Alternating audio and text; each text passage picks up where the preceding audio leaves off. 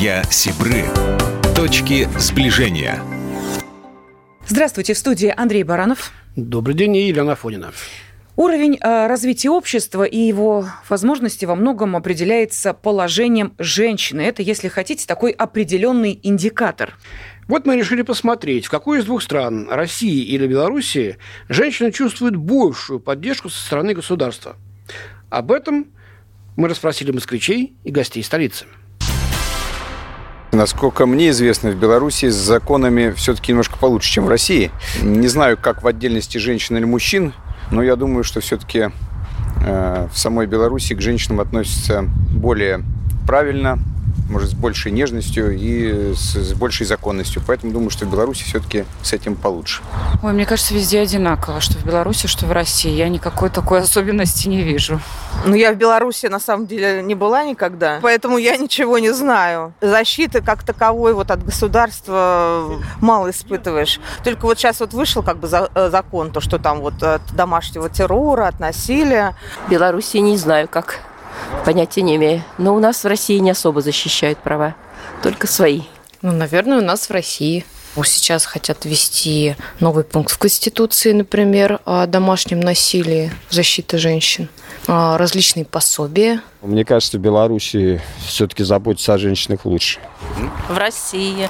Почему? Ну, я так думаю. Почему, не знаю.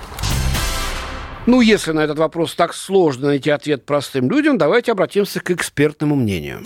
Сегодня с нами в студии первый заместитель председателя Комитета Госдумы по вопросам семьи, женщин и детей Ольга Окунь. Ольга Владимировна, здравствуйте. Здравствуйте. Да, ну у нас сегодня э, такой разговор достаточно серьезный. Э, мы решили э, поговорить о социальной поддержке защите женщин, что неудивительно. Давайте вспомним в послании Федеральному собранию президент сказал, что мы вступили в сложный период. Демография, увы, к сожалению, у нас сейчас хромает рожают те, кто в 90-е, как мы понимаем, да, вот это поколение 90-х, не такое уж многочисленное. Вот скажите, пожалуйста, в этой ситуации можно ли э, сейчас э, говорить о том, что вот за два года, да, ну давайте возьмем такой небольшой срок, что-то в лучшую сторону изменилось в отношении э, поддержки женщин и семей? Безусловно, после демографических мер, которые были предложены президентом, и, конечно, Владимир Владимирович дал гораздо гораздо раньше оценку сложной демографической ситуации. И послание это уже было продолжение как система работы государства по оказанию поддержки семьям, которая ведет к тому, чтобы увеличивалось количество рождений, улучшалась демографическая ситуация. Но главная задача, которую ставил глава государства, это улучшение благополучия семей. Ведь президент объявил три года назад десятилетие детства. И там тоже есть целый комплекс мер. И очень хочется, чтобы все эти меры поддержки реально повлияли на благополучие семьи. И, безусловно, граждан нашей страны, замечательных детей становилось больше. Ну, Владимир, как вы думаете, этот проект по поддержке семей мне кажется, немножко буксует. То есть э, предложение-то хорошее, но общество не откликается на эти предложения. Даже... Ну, не только общество, Андрей Михайлович, но и вообще сами нацпроекты. Вот мы знаем, да, э, сейчас ведь достаточно много критики идет в адрес нацпроектов, что не осваиваются деньги, хорошие идеи, увы, буксуют на местах. Непонятно, почему вроде как государство деньги выделяет, они же должны осваиваться. Даже в обществе появилась, значит, э, тенденция против мат-капитала, да, что удивительно. Как вы все это можете прокомментировать? Я бы отношение к национальным проектам в целом и к теме демография э, несколько разделила. Угу. Безусловно, э, в прошлом году это был первый год, когда шла реализация национальных проектов, и каждый э, не смог на себе почувствовать и понять, каким образом национальные проекты повлияют на благополучие того или иного поселения, того или иного там, города небольшого или областного центра. А, Еще не произошло там глобальное увеличение количества учреждений каких-то для детей, не улучшилось качество дорог. Это был первый сложный год, и действительно замечания были и с нашей стороны. А, я как координатор проекта «Крепкая семья» в нацпроекте образования есть федеральный проект «Помощь семье», когда средства только в сентябре месяце поступили в регионы, то какую по этому разделу помощь можно было оказать семьям? Ну, что, а что теперь? В прошлом году Государственная Дума я буду говорить о фракции, которую угу. представляю, Единая Россия, обсуждая с правительством проект бюджета, э, поставили такую задачу перед правительством, и э, правительство согласилось с тем, чтобы все соглашения с регионами были подписаны до конца 2019 года. А, это было выполнено, и угу. деньги в регионы поступили в начале года. Сейчас в регионах э, есть средства на реализацию национальных проектов. Счетная палата, как орган тоже парламентского контроля, за этим будет осуществлять контроль, как и мы, депутаты, выезжая в том числе в регионы на места. И в течение 30 дней эти средства должны были дойти до муниципалитета. А, говоря о второй части угу. вашего вопроса да. по мерам поддержки семьям, здесь две проблемы. Одна – неинформированность о том, какие есть меры поддержки. И э, вторая проблема – из-за неинформированности семья не обращается. Угу. Именно поэтому было предложено главой государства и внесено депутатами нашей фракции поправками к правительственному закону проекту, исходя из поручений президента во время послания, о том, что будет беззаявительный характер, что есть межведомственный обмен между органами власти, между теми, кто участвует э, при принятии решения о том, имеет ли семья право на материнский капитал. То есть это пенсионный фонд, банки при распоряжении средствами, органы социальной защиты, ЗАГСы, органы опеки, у них достаточно много информационных баз. Вы меня простите, я вас прерву. Да, пожалуйста. Немножко бюрократически это звучит, вот органы опеки и так далее. Можете э, использовать соцсети для того, чтобы информировать людей о том, что происходит. Это гораздо эффективнее, мне кажется, будет, нет? А, вы знаете, надо использовать разные формы, я соглашусь с вами. И социальные сети. Мы в 2018 году проект «Крепкая семья» провели мониторинг, когда э, были приняты решения о мерах поддержки, которые стали действовать с 1 января 2018 года. Мы провели в феврале и увидели, что только три региона у себя на сайтах разместили так. информацию о мерах поддержки. Безобразие, отстают да. от жизни, что называется. абсолютно, их, пожалуйста. Абсолютно с вами согласна. И таким образом, безусловно, мы их к этому подталкивали. Всегда, когда есть контроль, это стимулирует. Это, знаете, не дает развиваться бездействию чего хотелось бы, безусловно, потому mm-hmm. что много семей приходят на прием. Мы открыли семейные приемные, и к нам очень много обращений. А что это по подобию? А с какими вот вопросами, да, обращаются чаще всего? Приходят с разными. Допустим, пришли в банк, оформляют mm-hmm. льготную ипотеку, а предлагают э, банки какие-то дополнительные виды страхования, те, которые не входят ну, банки, в положение. Понятно, сорвать да. деньги. А, приходят, спрашивают, как им правильно оформить документы. У нас есть, знаете, работают в том числе в рамках проекта «Крепкая семья. Школы грамотного родителя», потому что родители хотят выстраивать отношения с детьми а, несколько по-иному. У нашего комитета профильный, в том числе основной закон, это закон о защите детей информации, причиняющей вред здоровью детей. На самом деле очень много вопросов. Прекрасные есть родители, которые получив больше информации, могли бы воспользоваться и мерами поддержки, и инфраструктурой детства, которая еще недостаточно у нас развита. Задач на самом деле очень много. Ну вот а, смотрите, если мы возьмем прям по пунктам, пошагово, да, вот первое, где нужна поддержка молодой семье, это, а, наверное, вот когда появляется малыш, и мама уходит в декретный отпуск. Вот там начинаются серьезные проблемы, потому что а, выплаты, ну, мягко говоря, не самые большие, траты на ребенка гораздо больше. Вот в этом смысле, да, а, что-то у нас будет меняться? Будут ли какие-то пересматриваться, может быть, финансовые границы или какие-то другие пособия будут вводиться? Какие а, меры есть вот для молодых семей с детьми? Конечно, э, семье необходима финансовая поддержка. Ну и как это решаться а, будет? У нас с вами с 1 января 2020 года нет теперь 50-рублевого пособия от полутора до трех лет. У нас теперь с вами есть с 1 января этого года от нуля до трех лет при рождении первого ребенка, мы говорим о молодой семье, выплата за счет средств федерального бюджета. Это без расходов для регионов. В случае, если в семье э, нет двух прожиточных минимумов на человека, ну, прожиточный минимум там пусть будет для ровного счета мы возьмем 10 тысяч. Если семья из трех человек и менее 60 тысяч на семью приходится средств, то в размере прожиточного минимума, что, конечно, больше 50 рублей, но я не могу сказать, что это та сумма, которая решает все проблемы семьи. Сколько это конечно, будет, ее надо увеличить. Реально, в среднем 12,5 тысяч. Ну, конечно, это больше, чем 50 рублей? 50 рублей. Да, я поэтому говорю, что это больше уже по итогам послания президента практически принято решение, и мы понимаем источники финансирования тех выплат, которые названы президентом. Я говорю о материнском капитале на первого ребенка 466 тысяч рублей и на второго плюс 150 тысяч рублей.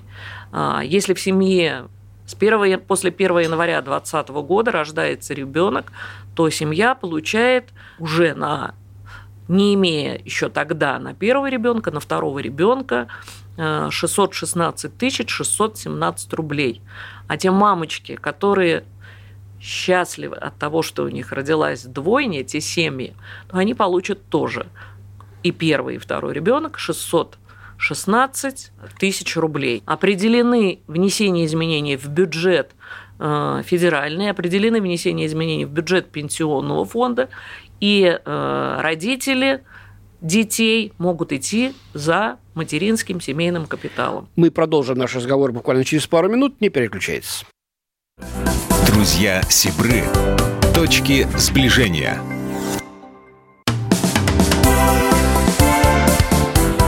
Друзья Сибры. Точки сближения. В студии Андрей Баранов. И Елена Афонина. И сегодня с нами первый заместитель председателя Комитета Госдумы по вопросам семьи, женщин и детей Ольга Окунева. И мы говорим о социальной поддержке женщин со стороны государства. Ольга Владимировна, а скажите, пожалуйста, вот не очень э, понятная ситуация, когда, например, один из родителей не гражданин России. Вот что будет происходить с такими семьями? Они будут получать поддержку или нет? Я сейчас говорю не о браках, там, допустим, э, русско-американцы, я говорю о браке, э, допустим, россиянки и Белорусской. белоруса, например. Да, или... мы говорим сейчас... Ведь... То есть о таких, ну, имеется в виду вот таких межнациональных браках. Никаких проблем у нас угу. нет с семьями, где э, мама россиянка, угу. папа не россиянин, мама получает материнский семейный капитал. В законе написано, что граждане Российской Федерации. Мама гражданка Российской Федерации. Если папа гражданин, а мамы нет? У нас он материнский семейный капитал. Так, то? Да. Папа получит его, нет? А, нет, э, к сожалению, э, папа не получает, потому что у нас э, получает мама. Угу. Если беда и нет мамы, то право есть у папы, как, кстати, у мужчин есть право, если они являются единственными усыновителями и граждане России, то они, безусловно, пользуются правом на получение материнского и семейного капитала. Если нет родителей, то право сохраняется у ребенка – на получение материнского семейного капитала. А, в этом плане ребенок защищен. Достаточно активно муссируется вопрос по поводу э, того, чтобы папам платить декретный, оплачивать декретный отпуск. Вот вы за, э, против? Э? Я хочу сказать всем нашим дорогим радиослушателям, папам, наше российское законодательство предоставляет вам право. Мама может выйти на работу в отпуске по уходу за ребенком, может находиться папа, бабушка, дедушка. Ведь семья принимает решение. Может быть, у мамы очень важная работа. Да и зарплата хорошая. Больший доход, угу. чем у папы. Могут быть ну, различные жизненные ситуации. Ольга, мы сейчас в эфире значит, союзного нашего э, российско-белорусского да, радиовещания. Вы долгое время являетесь депутатом Смоленской области, насколько я знаю, да? С 16 -го года в седьмом созыве. Ваши а, соседи, да, ваши да. соседи белорусы. И... Замечательные Ну и родились в Смоленске, так что да. соседство у вас такое. Вот э, в области э, семейного законодательства, о том сейчас мы еще говорили, белорусских наших соседей, есть что-то взять э, в качестве опыта, как вы думаете? А, ну, вы знаете, мы всегда смотрим опыт других территорий. Есть парламентское собрание России и Беларуси. Сегодня, несмотря на то, что семейный наш кодекс принимался достаточно давно, все-таки это такой документ, в который вносятся изменения, но в основном устоявшиеся. Я бы не сказала, что у нас есть э, какие-то такие различия, от которых нам надо сейчас уйти и взять эти нормы от каких-то иных государств, стран и те, кто нам близок, как славяне белорусов, а для Смоленщины, конечно, это соседи регион. Идем. И очень много семей, где угу. смоляне и белорусы и соседствующих регионов, у них общие семьи, общие родственники, поэтому вы абсолютно правы, у нас к ним самые теплые дружественные отношения. Существует законодательство федеральное, которое позволяет заключать, они действуют, соглашения. Э, наша администрация Смоленской области и регионы Белоруссии сотрудничают, они приезжают в муниципальное образование. У нас много общих э, хороших праздников. В прошлом году я была э, «Две Руси, две сестры». Это ежегодный праздник есть на территории одного муниципального образования. То есть мы движемся к сближению нашего семейного законодательства, да? беря самое лучшее и у нас, и у них. Друг у друга. Понимаю? Да. Ну, а теперь давайте э, посмотрим, что на этот счет думают в Минске. С нами на связи член комиссии парламентского собрания по социальной и молодежной политике, науке, культуре и гуманитарным вопросам Людмила Макарина-Кибак. В июле 2019 года глава государства Александр Григорьевич Лукашенко подписал закон об изменении законов, в соответствии с которым были в том числе внесены изменения в Трудовой кодекс Республики Беларусь. В частности, закреплены дополнительные социально-трудовые гарантии, снятие запрета на направление в служебную командировку женщин, имеющих детей в возрасте до трех лет, предоставляется социальная отпуска по беременности и родам, по уходу за ребенком до достижения возраста трех лет с выплатой соответствующих пособий. Предоставляются дополнительные свободные от работы дни многодетным родителям, родителям, воспитывающим ребенка с инвалидностью, родителям с двумя детьми в возрасте до 16 лет. Предоставление отцам по их желанию отпуска до 14 календарных дней при рождении в семье ребенка по системе государственных пособий семьям, воспитывающим детей. В эту систему входит 11 видов пособий. Это три группы по материнству, семейные, по временной трудоспособности, по уходу за детьми. Самое значимое из названных пособий – это пособие за уходу за ребенком в возрасте до трех лет. Оно установлено на уровне 35-40% среднего заработка по стране, причем для всех получателей, независимо от того, застрахованы они или нет. С 1 января 2015 года реализуется программа семейного капитала. Основными условиями предоставления семейного капитала являются рождение, усыновление либо удочерение третьего или последующих детей, гражданство Республики Беларусь одного из родителей и постоянное проживание на территории Беларуси. А, еще один вопрос. Мы сейчас э, по пунктам пытаемся понять, да, может быть, э, где вот необходимы еще дополнительные меры поддержки. А, сейчас достаточно остро стоит э, вопрос, который касается женщин и мужчин предпенсионного возраста. Есть какие-то инициативы, потому что семья, женщины, дети, семья – это в том числе и люди, которые хотят трудиться, люди, которые готовы еще служить государству, но, к сожалению, от них отказываются, говорят, нет, вы уже не того возраста, нет, извините, подвиньтесь, дайте дорогу молодым. Обидно. А, сейчас э, предоставляется такая возможность получить э, иную профессию у предпенсионеров. Кем такая возможность предоставляется? Законодательством. Важно, когда принимались эти решения, что было учтено, это были поправки президента. У нас мама, имеющая пять детей, за ними сохранилось это преимущество 50 лет выхода на пенсию. Те мамы, у которых четверо детей, они на 4 года раньше будут уходить, те, у которых трое. То есть, э, безусловно, у нас растет количество многодетных семей. И вы знаете, наверное, в этой ситуации, говоря о работе служб занятости, безусловно, хотелось от них большей активности, лучшего качества работы, когда они помогают сменить профессию маме, которая побыла в отпуске по уходу за ребенком. Она сейчас имеет право до 7 а, лет пройти переобучение, получив соответствующий сертификат за счет федеральных средств. Скажите, а вы э, за предложение, э, во-первых, трудоустройства после окончания вуза и трудоустройства после переобучения? Ведь его сейчас нет. То есть тебя переобучают, а дальше ты выходишь на общий рынок, и ты опять не конкурентоспособна. Вот что с этой ситуацией делать? Может быть, действительно вернуть и распределение, обязательное трудоустройство после переобучения? Вот что нужно сделать? А, вы знаете, тогда, когда было распределение у нас все-таки были все предприятия государственные. А у нас сейчас предприятия различных форм собственности. Я с вами согласна, подготовку специалиста, если ВУЗ уходит 5 лет. Угу. Через пять лет человек должен выйти на работу, он получил профессию, но работодателя нет. Или работодатель говорит, вы нам не подходите, потому что вы девушка, и вы уйдете в декретный отпуск, что, в общем-то, запрещено законом.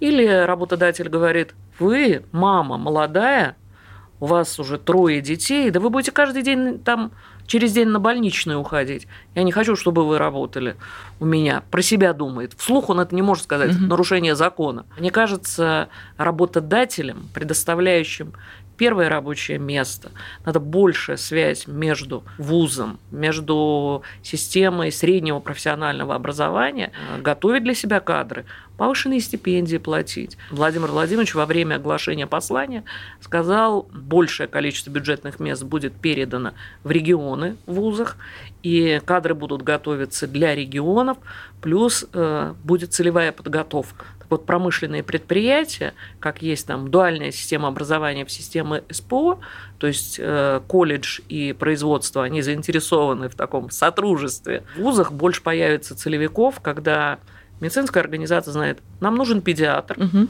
дают направление, этот молодой человек или девушка возвращаются, получают еще миллион там на свое жизненное обустройство, есть поручение с тем, чтобы им содействовали предоставлении жилья.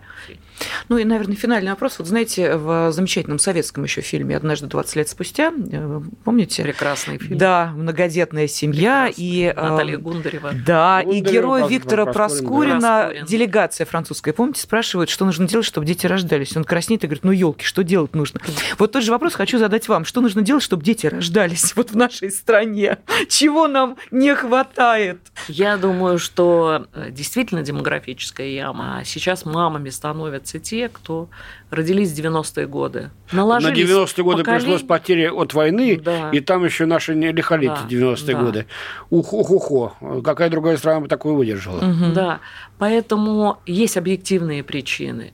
И очень важно поддерживать те семьи, где любовь, мир, лад, порядок – и, вы знаете... Э, ну, как же поддерживать любовь? Я недавно вот встречалась с мамой, которая одна растит четверых детей. Ей очень тяжело, ей очень сложно, но настолько ее глаза, ее отношения с детьми наполнены любовью, поэтому, наверное, все сможет победить любовь.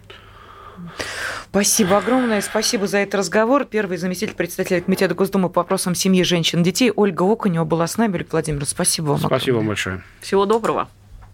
Программа произведена по заказу телерадиовещательной организации Союзного государства. Друзья Сибры.